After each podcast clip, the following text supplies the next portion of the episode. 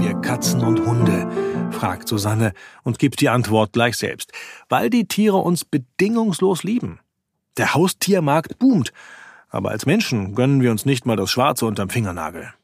Ach genau. In diesem Abschnitt stoßen wir auf das Henne-Ei-Problem des bedingungslosen Grundeinkommens. Solange wir nicht die Erfahrung machen, dass uns etwas gegönnt wird, fällt es uns schwer, den anderen etwas zu gönnen. Und weil wir anderen nicht gönnen, wird uns nichts gegönnt. Vertragt. Sehr vertragt. Ich bin Micha. Und ich bin Claudia. Wir sind losgezogen, als die ersten 100 Menschen ihr Grundeinkommensjahr abgeschlossen hatten. In unserem Buch Was würdest du tun, haben wir aufgeschrieben, was sie uns erzählt haben. Und in diesem 18-teiligen Podcast könnt ihr das jetzt nachhören. Wir sind heute bei Teil 14 und hier erfahrt ihr, warum wir uns so viel kaufen müssen und was es mit der Psychologie des Mangels auf sich hat. Es geht immer noch um Selbstfürsorge, die vierte Facette des Grundeinkommensgefühls. Und wir treffen Susanne in ihrem Bauwagen. Susanne ist die 87. Gewinnerin. Ihr erstes Grundeinkommen bezieht sie im Juni 2017. Wir treffen sie 14 Monate später, im zweiten Monat ohne Grundeinkommen. Wir wissen von ihr nur, dass sie in einem Bauwagen auf einem Wagenplatz in Berlin wohnt. Wir finden den Weg und stehen inmitten einer, sagen wir, Schrebergarten-Idylle. Inmitten alter Bäume bilden mehrere Bauwagen einen Kreis, in dessen Mitte ein junger, aber mit Früchten reich behangener Pflaumenbaum, ein Waschtrog mit saftigen Gräsern und ein alter Holztisch mit bunt zusammengewürfelten Gartenstühlen stehen. Susanne wohnt in dem quietschgelb lackierten Bauwagen mit orangefarbenen Sternen und grün beranktem Vordach. Wir bleiben im Garten, essen frisches Obst, trinken frischen Pfefferminztee. Ich habe als Kind zu viel Peter Lustig im Fernsehen geguckt. Das habe ich alles nachgemacht, unbewusst. Wenn die Sendung anfing, ist mir das Herz aufgegangen, und wenn es zu Ende war, habe ich geheult. Ich fand das toll, wenn Kinder sich Instrumente aus Sperrmüll gebaut haben. Das war wie nach Hause kommen. Seit 15 Jahren hat Susanne eine Stelle als Ingenieurin. Festangestellt im öffentlichen Dienst. Unkündbar. Mit einer Dreiviertelstelle kommt sie gut aus. Sie gehört zu den Besserverdienenden unter den Gewinnerinnen und Gewinnern. Du hast ein lebenslanges Grundeinkommen, sagen wir, aber nicht bedingungslos. Susanne nickt. Zuerst hatte ich ein unfassbar schlechtes Gewissen, weil ich gut verdiene und habe überlegt, ob ich das Geld an Menschen verschenke, die gar nichts haben. Aber dann habe ich es doch dankbar für mich angenommen. Bei mir hat sich so krass was verändert, was Geld betrifft. Wir sind mehr als gespannt. Wer seit 15 Jahren als Ingenieurin sicheres Geld verdient, was kann sich da schon krass verändern? Ich komme aus liebevoll behüteten, aber extrem armen Verhältnissen, eröffnet Susanne ihre Lebensgeschichte. Ihre alleinerziehende Mutter musste ihr Studium aufgeben und sehr hart arbeiten, um die drei Kinder durchzubringen. Geld war keines da, so musste die Familie auf vieles verzichten und konnte sozial an einigem nicht teilhaben. Dadurch habe sie von klein auf mit dem sicheren Gedanken gelebt, dass sie eh nie Geld haben werde. Nie Führerschein, nie ein Auto, nie Eigentum. Dafür reicht's nicht. Das kann ich mir nicht leisten. Mit dieser festen Grundüberzeugung sei sie in die Welt gegangen. Sie habe nie auf großem Fuß gelebt, jedenfalls nicht so, wie man sich das vorstellt. Ich wohne im Bauwagen, repariere alles selbst, habe mir nichts geleistet, nie groß Urlaub gemacht. Das Grundeinkommen hat meine Einstellung zum Geld komplett verändert, ruft Susanne, als sei das klar wie die Gemüsebrühe, die sie sich jetzt kocht. Wir schauen sie fragend an. Mein inneres Manifest zum Geld lautete, ich will dich nicht. Ich finde dich ekelhaft. Arme Leute, mit denen kenne ich mich aus. Aber wer ein bisschen Geld hatte, war mir sofort unsympathisch. Wenn du eine Sache so sehr ablehnst, dann kommt sie nicht und bleibt doch nicht. In ihrer Kindheit war Geld etwas, das sie mit Ausgrenzung verband. Aber jetzt sei Geld nicht mehr der Feind. Es wurde entmoralisiert. Es ist nur noch ein Werkzeug, ein Tauschding. Keine Schuld, kein Das hast du nicht verdient, keine Moral. Ich habe mich getriggert, mich über Geld zu freuen. Jetzt kaufe ich seit einem Jahr anders ein. Nur Qualität, aber gebraucht. Wir sind skeptisch. Ob ein Leistungsbonus von 12.000 Euro nicht dasselbe bewirkt hätte? Susanne schüttelt den Kopf. Was ist der Unterschied? Das Grundeinkommen ist eine sozial gute Idee. Die Idee hat das Verhältnis zum Geld geändert. Die Idee, dass Geld nicht etwas Naturgegebenes ist, etwas, das man durch die Klasse, in die man hineingeboren wird, erwirbt, sondern dass Geld etwas ist, was jedem zusteht. Und ihr schlechtes Gewissen? Ja, das hätte sie anfangs den Leuten gegenüber gehabt, die viel weniger haben. Gegenüber Geflüchteten zum Beispiel. Sie habe zuerst Geld verschenkt, an ihre Mutter etwa. Dann habe sie zum ersten Mal Egoismus ausgelebt. Diese kleinen Egoismen, diese Selbstliebe. Wir stutzen. Egoismus? Selbstliebe? Ob sie das Wort Selbstfürsorge kenne, fragen wir. Selbstfürsorge? Susanne staunt. Ein schönes Wort. Ja, das passe. Jetzt mit 45 Jahren habe sie kapiert, dass sie erst für sich sorgen müsse, bevor sie für andere sorgen könne. Ich bin immer über meine Grenzen gegangen. Für andere und für mich auch. Ich war krank, jahrelang. Die Untersuchungen waren auch teuer. Da ist viel Geld reingeflossen. Ich habe versucht, allen gerecht zu werden. Bis ich gemerkt habe, dass ich in der gesundheitlichen Mangelphase niemandem mehr eine Hilfe bin. Jetzt muss ich mich um mich selbst kümmern, um überhaupt Kapazitäten für andere zu haben. Das Grundeinkommen habe dazu beigetragen, dass sie das erlernen konnte. Das Grundeinkommen sei ein Geschenk des Himmels, das ihr eine Wertschätzung gegeben habe, die sie sich vorher selbst nicht gegeben habe. Ich glaube ans Universum, dass alle Geister mir Signale gegeben haben, wenn du nicht glücklich bist, musst du die Richtung ändern. Vor dem Grundeinkommen habe sie nicht über sich nachgedacht. Das habe sich durch das Grundeinkommen verändert, auch dadurch, dass sie zum ersten Mal alleine reisen gegangen ist. Gleich nach dem Gewinn habe sie eine große Reise durch Südostasien gemacht. Das habe auch mit dem Alter zu tun, zu wissen, was sie wolle und unabhängig sein zu wollen. Entscheidend sei die Bedingungslosigkeit. Warum haben wir Katzen und Hunde? Fragt Susanne und gibt die Antwort gleich selbst. Weil die Tiere uns bedingungslos lieben. Der Haustiermarkt boomt, aber als Menschen gönnen wir uns nicht mal das Schwarze unterm Fingernagel. Wir erzählen, dass eine Gewinnerin gesagt hat, Grundeinkommen sei Geborgenheit. Was Susanne davon halte. Absolut. Grundeinkommen ist wie ein Zuhause, in das du rein kannst. Eine Grundstruktur, die immer da ist. Das ist großartig. Was für ein Geschenk, wenn du dir keine Gedanken machen musst, wie du deine Miete bezahlst. Dann fallen dir weitere Vergleiche ein, um ihr Grundeinkommensgefühl zu beschreiben. Grundeinkommen ist ein Schutzmantel, eine warme Umarmung, ist Sicherheit, der Boden zur Selbstentfaltung. Okay, wir haben verstanden. Auch Susanne stellen wir unsere obligatorischen Schlussfragen. Sollen alle Menschen ein bedingungsloses Grundeinkommen bekommen? Klar. Auch Millionäre? Susanne zögert keine Sekunde. Natürlich. Das wird doch für einen Millionär etwas verändern. Der bekommt etwas geschenkt, ohne dass er etwas dafür machen muss. Geschenkt. Auch ein Millionär ist ein Mensch. Der freut sich, wenn er wie eine Katze ein Leckerli bekommt. Du bist da, du wirst wertgeschätzt, du bekommst was. Sie lacht. Die Antwort überrascht uns. Du hast Reiche abgelehnt. Naja, jetzt nicht mehr, lächelt sie, nun doch ein bisschen verlegen. Alles hat einen Wert, außer ich. Das Wort Selbstfürsorge lässt uns seit dem Gespräch mit Janka nicht mehr los.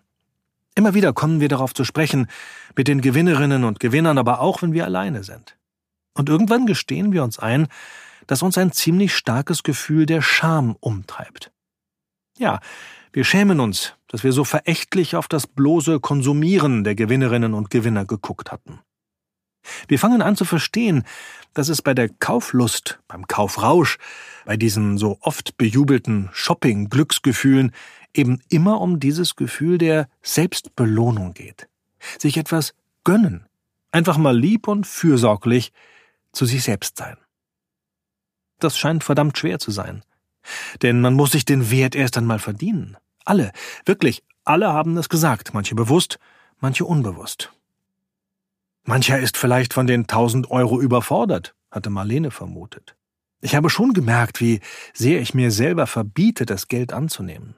Mir nicht erlaube, es mir gut gehen zu lassen. Leistungsdruck, Glaubenssätze. Da mache ich es mir selbst schwer. Das musste ich mir ja selber erlauben, mir gönnen, mir zugestehen, dass ich es mir wert bin. Das habe ich erst durchs bedingungslose Grundeinkommen gelernt. Alles hat einen Wert, außer ich. fasst Micha den Kern solcher Sätze zusammen. Und weil wir uns nichts gönnen, müssen wir so viel kaufen. Micha erzählt von seiner Begegnung mit der Gewinnerin Astrid. Ihre Geschichte zeigt, wie sehr die neue Bedingungslosigkeit die Brille verändern kann, durch die man die Welt sieht. Denn für Astrid waren Geld und Konsum auf einmal gar nicht mehr so wichtig, weil es ja keinen Mangel mehr gab. Plötzlich wurden Dinge denkbar, die früher nicht denkbar waren, wie zum Beispiel kein Auto mehr zu besitzen oder mit Anfang 50 nochmal in eine WG zu ziehen. Wir denken nochmal an Marlene und ihren Pflanzenvergleich. Mir fällt schneller auf, wo ich mich selbst blockiere. Jetzt möchte ich meine Pflanze immer im Saft halten. Ich bediene mich, damit ich dienen kann. Ich muss in der Kraft sein, damit ich dienen kann. Das ist nicht egoistisch, das ist meine Pflicht der Gesellschaft gegenüber. Das ist Selbstfürsorge in seiner besten Form. Zynischerweise verknüpft die Werbeindustrie bestimmte Produkte mit solchen intimen Gefühlen. Da wird das Auto zum Inbegriff von Sportlichkeit.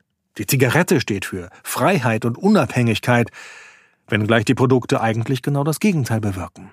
Wer Auto fährt, bewegt sich nicht, wer raucht, wird nikotinabhängig. Und deswegen verdammen wir allzu oft jede Art von Kaufen und Konsum. Dabei gilt auch das Gegenteil. Wir brauchen vielleicht keine neue Hose oder ein neues Möbelstück, noch mehr zu essen oder zu trinken, aber wir brauchen Fürsorge. Und wenn uns niemand etwas gönnt, dann gönnen wir uns selbst etwas. Das ist okay. Das ist zutiefst menschlich. Konsum ist nicht unbedingt böser Konsum, sondern hat eventuell schlicht mit Selbstfürsorge zu tun. Es mag eine Frage des Trainings sein. Auch das haben wir von Janka gelernt, den Mangel nicht nur zu spüren, sondern auch richtig zuzuordnen. Ist es körperlicher, geistiger oder seelischer Mangel? Aber was maßen wir uns an, für andere zu entscheiden, welchen Mangel sie befriedigen? Oder ob ihr Bedürfnis berechtigt ist? Wer sagt denn, dass Schokolade nicht doch glücklich macht? Und selbst wenn irgendetwas nur einen Placebo-Effekt hat, dann hat es eben doch einen Effekt. Wer über die Bedürfnisse anderer urteilt, sollte vielleicht zuerst einmal darüber nachdenken, welche Bedürfnisse er oder sie sich selbst nicht erlaubt. Zutiefst beschämt denken wir an Vitrinen Alex, entschuldigen uns bei ihm und beschließen, ihn nie wieder so zu nennen. Es braucht Dinge, an denen sich die Fülle unseres Lebens materialisiert. Wir wohnen gerne in einer Altbauwohnung mit Stuck, obwohl das kein Mensch braucht. Wir erfreuen uns an einer Blumenwiese, nicht weil sie sinnvoll oder notwendig ist, sondern einfach weil sie schön ist und uns in ihrer Fülle an Lebendigkeit erfreut. Wir brauchen Dinge einfach nur, weil sie schön sind. Wir denken an Viola, die sich nicht mehr den billigen Wein, sondern den teureren Wein kauft, weil er besser schmeckt. Corinna, die mit ihrem Mann essen geht, weil es schön ist. Der achtjährige Robin, der seine Familie zum Essen beim Griechen einlädt, einfach weil er es kann und er ihnen eine Freude machen will. Uns fällt Florian ein, der bereute, es ist eigentlich schade, dass ich mir gar nichts gekauft habe. Und wir stimmen ihm zu. Lasst uns ab und zu auch mal fühlen, wie sich Fülle und Überfluss anfühlen. Bastian kauft sich ein Lotterielos für 120 Euro. Einfach mal etwas verschwenden. Natürlich sind innere Werte moralisch erhaben über den Tand von Menschenhand. Aber ist es nicht trotzdem ein wunderbares Gefühl, wenn man in einer alten Kiste auf dem Dachboden die alte Uhr des Großvaters oder ein Schmuckstück der Großmutter findet? Der Kram mag objektiv wertlos sein, aber wie oft verknüpft sich mit einem beliebigen Gegenstand ein intensives Gefühl? Die Muschel vom Strand, der bunt gemusterte Stein aus den Bergen, die Murmel aus Kindertagen. Warum sollten wir uns solche Sachen versagen? Wir sind Menschen aus Fleisch und Blut, wir sind Körper in einer körperlichen Welt. Lebenslust und Sinnlichkeit, das ist etwas Wunderbares. Gönnen wir uns das Leben in jeder Hinsicht. Das bedingungslose Grundeinkommen führt dazu, und sei es über den Umweg durch blöden Konsum, eine Beziehung zu sich selbst, zum Körper, zu den Emotionen, zur Seele aufzubauen und Verantwortung für sich selbst zu übernehmen. Selbstfürsorge, das sich gönnen, ist eine wesentliche Facette des Grundeinkommensgefühls. Und sie könnte dazu führen, dass wir eines Tages miteinander statt gegeneinander in einer besseren Gesellschaft leben und blöden Konsum nicht mehr brauchen. Wieder entdecken wir ein passendes Zitat bei Erich Fromm, diesmal in seinem Aufsatz Psychologische Aspekte zur Frage eines garantierten Einkommens für alle von 1966. Der Übergang von einer Psychologie des Mangels zu einer des Überflusses bedeutet einen der wichtigsten Schritte in der menschlichen Entwicklung. Eine Psychologie des Mangels erzeugt Angst, Neid und Egoismus. Eine Psychologie des Überflusses erzeugt Initiative, Glaube an das Leben und Solidarität. Wenn es uns häufiger gelänge, uns selbst etwas zu gönnen, und zwar nicht nur als Kompensation für all die vorherigen Opfer, die wir in heldenhafter Selbstzerstörung erbracht haben, vielleicht würde sich mancher Konflikt ganz schnell auflösen. Vielleicht könnten wir fröhliche Feste miteinander feiern, vielleicht würde sich manche chronische Krankheit in Luft auflösen. Aber uns ist klar, dass das leichter hingesagt ist. Nochmal Erich Fromm. Tatsache ist jedoch, dass die meisten Menschen psychologisch immer noch in den ökonomischen Bedingungen des Mangels befangen sind, während die industrialisierte Welt im Begriff ist, in ein neues Zeitalter des ökonomischen Überflusses einzutreten. Aber wegen dieser psychologischen Phasenverschiebung sind viele Menschen nicht einmal imstande, neue Ideen wie die eines garantierten Einkommens zu begreifen, denn traditionelle Ideen werden gewöhnlich von Gefühlen bestimmt, die ihren Ursprung in früheren Gesellschaftsformen haben. Dies ist das Henne-Ei-Problem des bedingungslosen Grundeinkommens. Solange wir nicht die Erfahrung machen, dass uns etwas gegönnt wird, fällt es uns schwer, den anderen etwas zu gönnen. Und weil wir anderen nicht gönnen, wird uns nichts gegönnt. Vertrackt. Wenn wir je Zweifel hatten, ob der Verein mein Grundeinkommen irgendeine Berechtigung hat, in diesem Moment waren wir so sicher wie nie zuvor, dass es ihn braucht. Denn nur wenn ausreichend Menschen spüren, was es bedeutet, dass ihnen bedingungslos gegönnt wird, werden die die tiefe Überzeugung gewinnen, dass sie auch anderen bedingungslos gönnen können. Wir spüren eine neue Entschlossenheit in uns wachsen. Aus der einen Million Grundeinkommensunterstützer auf unserer Webseite wollen wir zehn Millionen machen. Aus dem einen Jahr sollen zehn werden. Wir krempeln gedanklich die Ärmel hoch, spucken in die Hände und sind damit schon mittendrin in der fünften Facette des Grundeinkommensgefühls. Fünfte Facette Tatendrang zwischen Krabbenkorb und Wolke 7. Selbstfürsorge ist deswegen so schwer zu leben, weil in unserer Gesellschaft Egoismus und Selbstliebe so verpönt sind. Wenn Menschen sich rausnehmen, für sich selbst zu sorgen, verurteilen wir ihr scheinbar egoistisches Verhalten. Aufgrund der Angst davor, dass andere egoistisch handeln könnten, verbieten wir lieber allen die Freiheit, untersagen Lebensfreude und steigern uns in eine allgemeine Missgunst hinein. Fachleute nennen das den Krabbenkorb-Effekt. Denn einzelne Krabben scheitern deswegen daran, aus dem Korb herauszukrabbeln, weil die anderen Krabben sie wieder in den Korb zurückziehen. Das tun die vermutlich nicht, weil sie sich mit dem Restaurantbesitzer verbündet haben und begeistert den Gourmet frei tot suchen, sondern weil sie sich an den anderen Krabben festhalten, im verzweifelten Versuch, sich selbst zu retten. Und so bleiben alle Krabben in der tödlichen Gefangenschaft des Korbes.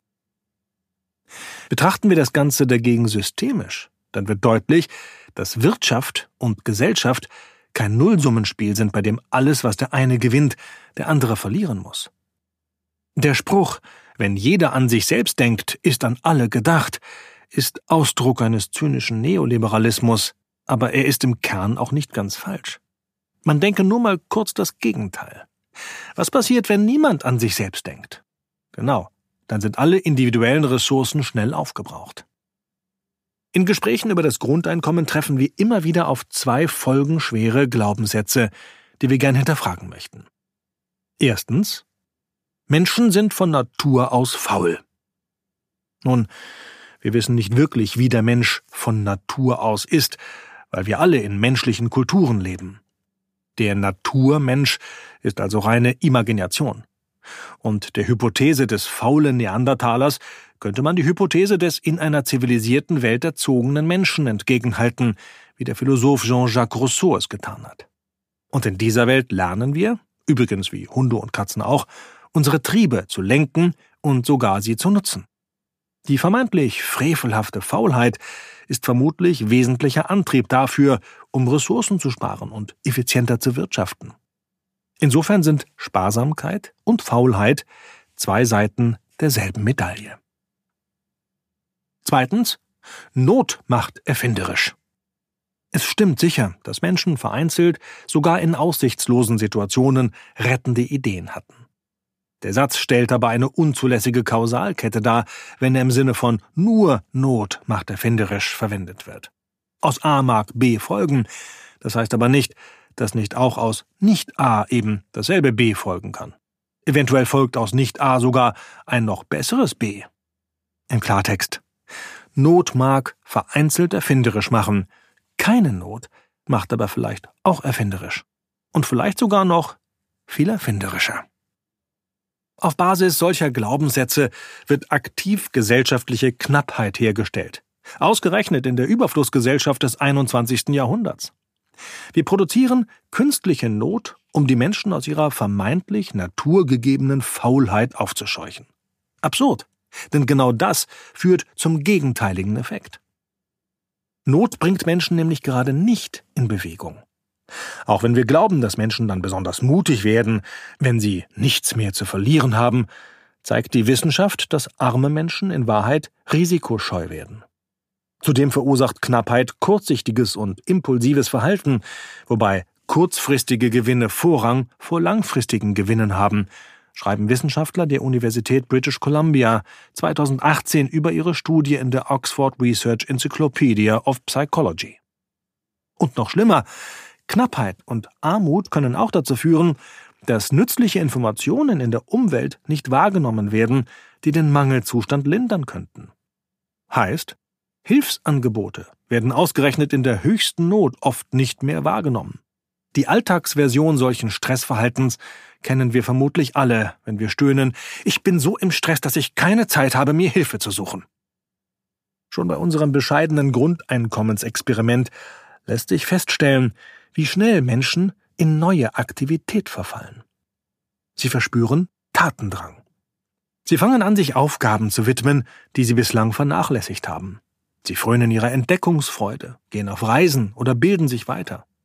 Oder sie folgen einer frischen Unternehmenslust, machen sich selbstständig und gründen sogar Firmen. Als grundsätzliche Befürworter wären wir ja schon zufrieden, wenn das bedingungslose Grundeinkommen die Menschen nicht faul machen würde. Wir halten ein ökonomisches Existenzminimum für ein Menschenrecht, genau wie Gleichheit vor dem Gesetz, unabhängig von Geschlecht, Herkunft oder ethnischer Zugehörigkeit, ein Verbot der Sklaverei und Folter, die Meinungs-, Religions- und Versammlungsfreiheit und so weiter. Deswegen ist es in unseren Augen gar nicht notwendig, dass aus dem bedingungslosen Grundeinkommen noch irgendein Mehrwert erwächst. Aber bei unseren Gewinnern machten wir die Entdeckung, dass es das tut. Judith mit ihrem Eisladen, Kerstin mit dem Blumengeschäft, Astrid, die sich als Trauerrednerin selbstständig machte, Christoph, der ein Studium aufnahm. Das alles sind nicht nur finanzielle Investitionen, sondern hier setzen Menschen ihre Kraft und Lebenszeit ein, um ganz konkret ein Unternehmen aufzubauen. Viele Menschen bleiben mit ihren Ideen im Fantastischen. Träumen davon, der neue Mark Zuckerberg zu werden oder auf den Mond zu fliegen. Doch es bleibt alles im Konjunktiv. Wenn ich könnte, dann würde ich. Das Grundeinkommen nimmt die Ausreden. Es schafft eine sichere Basis.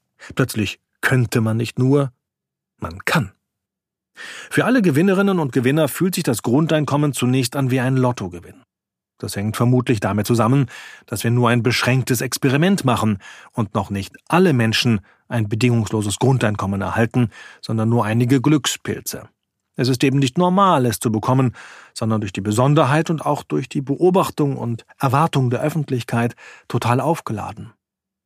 Deswegen wird das Grundeinkommen als ein besonderes Zeichen interpretiert. Wenn der obdachlose Bastian gleich im ersten Monat ein teures Los der Klassenlotterie kauft, dann zeigt eben das solch fatalen Übermut. Jetzt habe ich eine Glückssträhne. Er geht in ein übergroßes Risiko und verliert. Ein Lotteriegewinn stärkt eben die Risikofreude, aber nicht den unternehmerischen Tatendrang.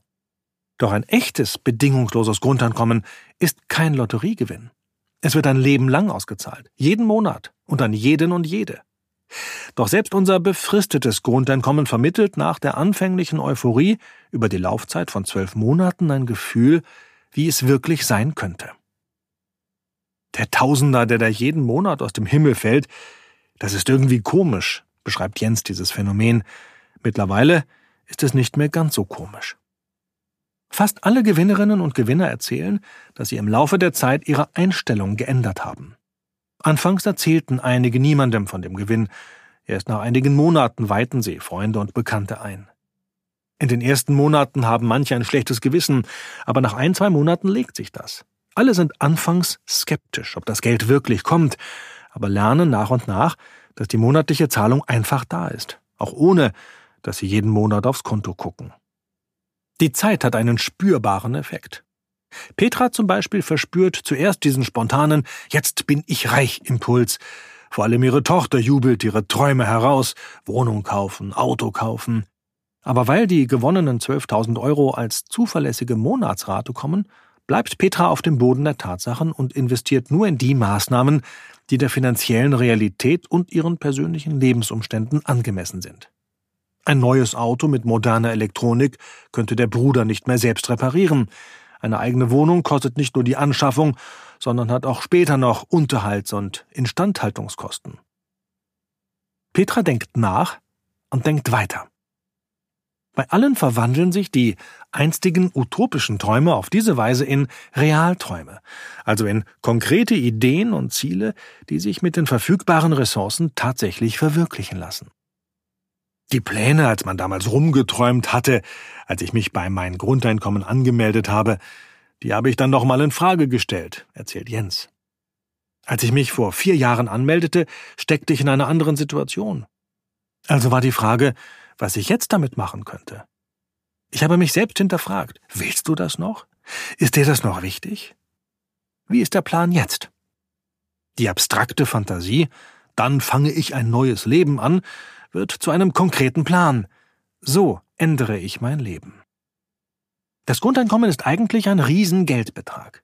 Im konkreten Erleben sind es jedoch nur 1000 Euro, die schnell weg sein können. Ich weiß aber, das Geld kommt jeden Monat wieder, beschreibt der Kulturanthropologe Floh den psychosozialen Effekt dieser monatlichen Zahlweise. So schafft das Grundeinkommen die Möglichkeit, ein Denken von der Zukunft zu gewinnen. Ich erkenne über die Zeit mein Potenzial, habe mehr Möglichkeiten offen. Ich kann Wege erproben und sammle Erfahrung, wie ich zu einem bestimmten Ziel kommen kann. Solche Erfahrungen stärken uns in der Überzeugung, dass es richtig ist, den Grundeinkommensbetrag monatlich in 1000 Euro Chargen auszuzahlen. Aber wir wüssten gern, was passiert, wenn wir den Zeitraum deutlich verlängern. Ein Jahr ist schnell um. Ein Leben ist sehr lang. Aber was passiert, wenn wir einen Zeitraum von drei Jahren bedingungslos absichern? Uns wird bewusst, dass dies der nächste Schritt in unserem Grundeinkommensexperiment sein muss, die Perspektive verlängern. Manche Menschen seien nur im Hier und Jetzt. Sie hätten keine Planung, kein Denken für die Zukunft. Das habe sicher auch mit Bildung zu tun, erklärt Floh. Allerdings verhindert eine prekäre Situation auch, den Raum der Perspektive, den Raum der Möglichkeiten zu betreten. Das bedingungslose Grundeinkommen ändert das. Damit sind wir also schon bei Facette 5. Tatendrang und der Entdeckung, dass schon ein Jahr bedingungsloses Grundeinkommen unglaublich viel Energie freisetzt. Die Menschen betreten den Raum der Möglichkeiten. Und sie werden zu Unternehmern ihres eigenen Lebens, wie zum Beispiel Katrin, die mit 54 Jahren ihr Leben nochmal komplett umgekrempelt hat. Wenn du sofort weiterhören oder lesen möchtest, kannst du das Buch oder das Hörbuch auf unserer Internetseite bestellen. meingrundeinkommen.de slash Buch. Auf der Webseite meingrundeinkommen.de kannst du dich auch kostenlos anmelden, wenn du selbst mal bedingungsloses Grundeinkommen gewinnen willst. Wie schön, dass du uns dabei begleitest, das Grundeinkommensgefühl zu entdecken.